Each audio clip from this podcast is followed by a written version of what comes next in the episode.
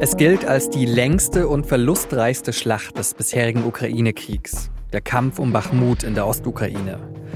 Am Wochenende dann die Meldung, Bachmut sei vollständig von russischen Truppen eingenommen.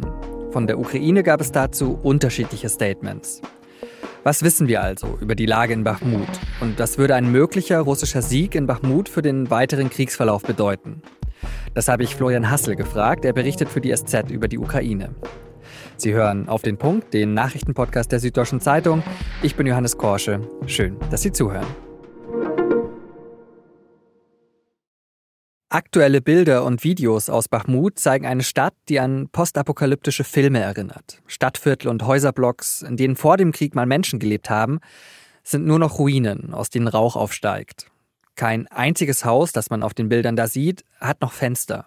Teils sind die Häuser komplett eingestürzt dass in Bachmut früher mal mehr als 70.000 Menschen gelebt haben, man kann sich das ehrlich gesagt heute kaum mehr vorstellen. Seit Juli 2022 wird in Bachmut in der Ostukraine ein erbarmungsloser Stellungskrieg geführt. Um das Grauen in der Stadt annähernd zu beschreiben, hat sich ein Begriff etabliert. Bachmut als ein Fleischwolf, durch den Soldaten gedreht werden, weil einfach so viele von ihnen hier jeden Tag sterben. So also der Stand und das seit Monaten bis sich am Wochenende dann diese Szene am Rande des G7-Gipfels ereignet hat. Mr. President, doesn't Zelensky's Bakhmut still in Ukraine's hands? The Russians say they've taken Bakhmut. I think no. Ich denke nein, sagt der ukrainische Präsident Zelensky da. Aber worauf er da geantwortet hat, wird nicht ganz klar. Auf die Frage, ob Bachmut noch in ukrainischer Hand sei oder auf den Satz, dass Russland Bachmut eingenommen haben will. Etwas später stellt er dann aber klar, es seien noch ukrainische Truppen in Bachmut. Er werde aber nicht sagen, wo, sagt Zelensky da. Und Bachmut sei derzeit nicht unter Kontrolle der Russischen Föderation. Währenddessen hat sich der russische Präsident Putin bei seinen Truppen für den Sieg in Bachmut bedankt. Also vor allem bei den Söldnern der Wagner-Gruppe, die dort hauptsächlich für die Russen gekämpft haben. Wie ist also der aktuelle Stand in Bachmut und welche Bedeutung hat die Stadt für den weiteren Kriegsverlauf in der Ukraine? Das habe ich Florian Hassel gefragt. Der ist SZ-Korrespondent für die Ukraine und hat schon mehrfach aus dem Kriegsgebiet berichtet. Herr Hassel, am Wochenende gab es ja widersprüchliche Meldungen dazu, ob Bachmut nun vollständig von russischen Kräften kontrolliert wird oder nicht. Was ist denn da der aktuelle Stand? Der aktuelle Stand ist, dass wir es nicht genau wissen. Ich nehme an, dass die Ukrainer noch ein paar Gebäude halten, wie mittlerweile vom Generalstab zu Zelensky und auch zu dem äh, in der Ukraine, in der Ostukraine kommandierenden General gesagt haben, was aber letztendlich auch bedeutungslos ist. Ob die dann noch ein paar äh, Gebäude, bei denen es sich in der Regel um Mehretagen Wohnhäuser gehandelt hat, noch halten oder nicht. Die wären am Stadtrand. Angeblich ist das wohl noch ein altes, zerstörtes MiG-Denkmal aus Sowjetzeiten ist, also so ein, so ein, so ein aufgestelltes Flugzeug, wie in vielen Städten, aber rein militärisch gesehen macht das keinen Unterschied. Es war ein langer Kampf um Bachmut. Ähm, sollte jetzt die Ukraine dort äh, komplett äh, zurückgedrängt sein aus der Stadt selber, was denken Sie? Wird die Ukraine versuchen, die Stadt wieder zurückzuerobern oder konzentriert man sich da jetzt halt eher auf andere Ziele? Ich glaube nicht, dass die Ukrainer äh, versuchen werden, Bachmut zurückzuerobern, denn äh, als Stadt gibt's da ja im Moment jetzt erstmal nichts mehr. Das ist ja flächendeckend zerstört. Die Ukrainer werden nach ihren eigenen Aussagen halt mit ihrer Artillerie die Russen beschießen innerhalb der Stadt, vielleicht das ein oder andere Kommandounternehmen äh, durchführen, so sie das können. Aber der Kampf um Bachmut ist, ist, äh, ist abgeschlossen. Also diese Messe ist gesungen. Und ähm, man wird erst hinterher feststellen können, ob sich dieses Ganze eigentlich gelohnt hat aus militärischer Sicht oder nicht. Wir wissen nicht, wie viel beide Seiten jeweils verloren haben an Soldaten und auch an Technik. Äh, wir wissen ja, dass die Amerikaner schon im Januar oder im Februar äh, die Ukraine gewarnt haben, den Kampf um Bachmut fortzuführen. Äh, Zelensky und seine Generäle haben das anders gesehen. Wer jetzt dabei recht hat, werden wir erst hinterher feststellen, wenn wir eben wissen, was ist andererseits verhindert worden, wenn vielleicht mal rauskommt, was die Russen stattdessen nicht gemacht haben und eben auch in der Tat, wie viel die Russen an Mann und Material verloren haben und wie viel die Ukrainer. Warum wurde denn so heftig um diese Stadt gekämpft? Also Sie haben jetzt auch gesagt, dass die Relevanz äh, militärstrategisch gar nicht so groß ist von der Stadt.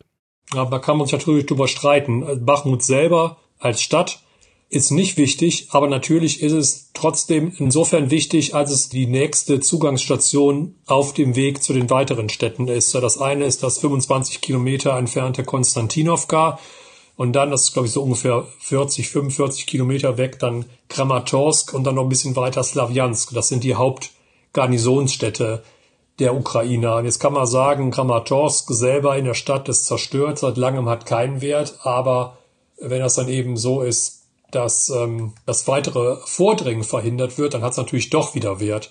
Und es, wenn man so eine Stadt erobert wird, dann muss man sich nicht vorstellen, als wenn dann jetzt der weitere Weg da frei wäre, sondern es sind natürlich weitere Verteidigungslinien, heißt äh, Schützengräben, Felder vermint, Artillerie in Stellung gebracht. Das heißt, es ist also nicht so, dass die Russen, selbst wenn sie jetzt Bachmut vollständig erobert hätten, äh, jetzt einfach da eben nach Westen, Nordwesten oder wohin auch einmal einfach jetzt sich in ihre Panzer setzen und weiterfahren können, sondern da gibt es weitere Verteidigungslinien.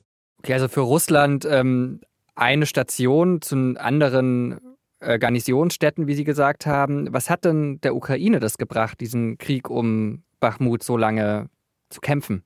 Ja, die Ukrainer sagen halt immer erstens mal, das ist natürlich Kriegsrhetorik, wir geben keinen Quadratmeter äh, Preis. Das ist schön und gut. Faktisch haben sie das natürlich in anderen Punkten sehr wohl getan.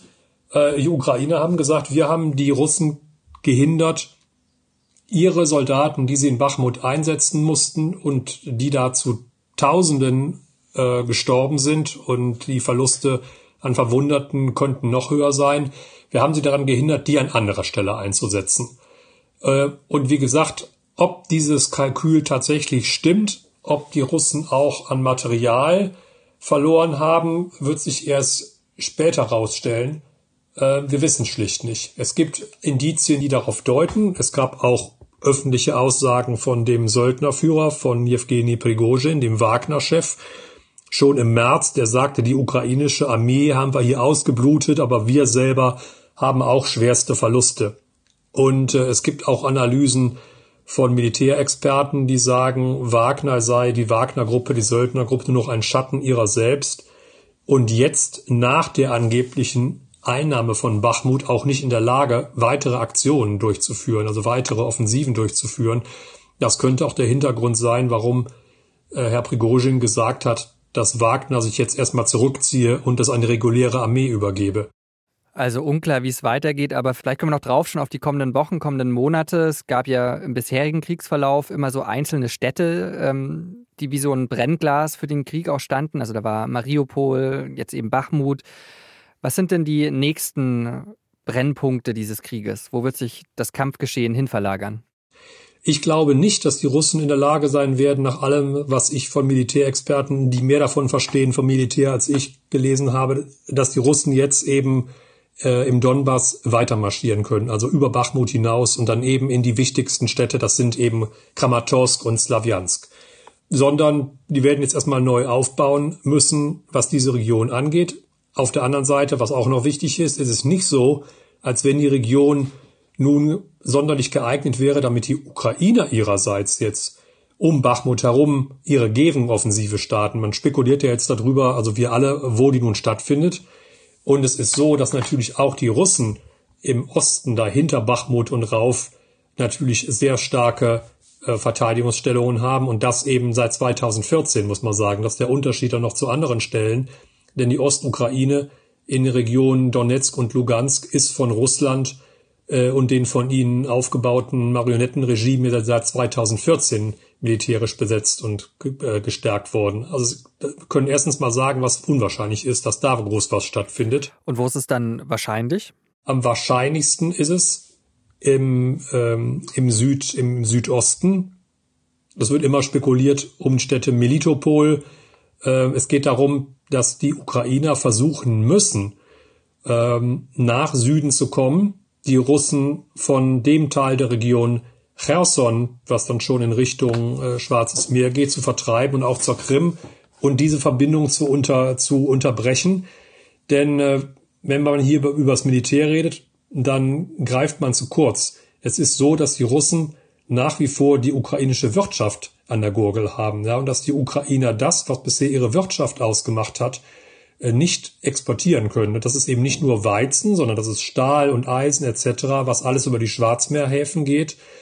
Und hier hängt die Ukraine fest. Und solange sie diesen Zugang der Russen an der Küste nicht gebrochen haben und sie da vertrieben haben, solange ist auch ihre Wirtschaft überhaupt nicht in der Lage, irgendwas auf die Beine zu stellen. Insofern ist das, und das ist auch seit letztem Jahr bekannt, das Ziel Nummer eins, was Zelensky befohlen hat. Aber es ist eine Sache, das zu befehlen und es ist eine andere Sache, das zu machen. Und es muss man, um es wieder zu relativieren, sagen, die Front ist ähm, 800 Kilometer lang, je nachdem, wie man es zählt. An welcher Stelle jetzt die Ukrainer wann was machen werden, wir können nur vermuten, wissen tut's keiner. Herr Hassel, vielen Dank für Ihre Einschätzungen. Und nach diesem Gespräch wurde dann etwas anderes bekannt, was ziemlich erstaunlich und neu ist in diesem Krieg. Nämlich, dass es in der Region Belgorod zu Kämpfen gekommen ist. Das ist in der Nähe von Kharkiv, aber auf der russischen Seite der Grenze, also in Russland. Unklar ist noch, ob es sich dabei um einen ukrainischen Angriff handelt oder ob russische Putin-Gegner dafür verantwortlich sind. In unserer SZ-Nachrichten-App und auf unserer Homepage halten Sie meine Kolleginnen und Kollegen vom Ukraine-Live-Blog auf dem Laufenden. Den Link dazu habe ich in die Shownotes gestellt. Philipp Nimmermann wird neuer Energiestaatssekretär im Bundeswirtschaftsministerium. Der hessische Grünen-Politiker übernimmt damit das Amt von Patrick Reichen. Der hatte am Mittwoch vergangene Woche den Posten aufgegeben, nachdem ihm Vetternwirtschaft vorgeworfen wurde. Nimmermann ist seit 2019 Staatssekretär im hessischen Wirtschaftsministerium und war zuvor Finanzsekretär in Schleswig-Holstein. Aus seiner Zeit in Kiel kennt Nimmermann auch seinen künftigen Vorgesetzten, Wirtschaftsminister Robert Habeck, der dort damals Landesminister war. Meta, der Mutterkonzern von Facebook, Instagram und WhatsApp, soll 1,2 Milliarden Euro Strafe zahlen. Das hat die Datenschutzbehörde in Irland entschieden, weil Facebook gegen europäische Datenschutzrichtlinien verstoßen haben soll und unerlaubt Nutzerdaten an Dritte weitergegeben habe. Meta widerspricht den Vorwürfen. Der Konzern hat außerdem erklärt, dass die Nutzung seiner Apps in der EU auch nach dem Urteil nicht gefährdet sei.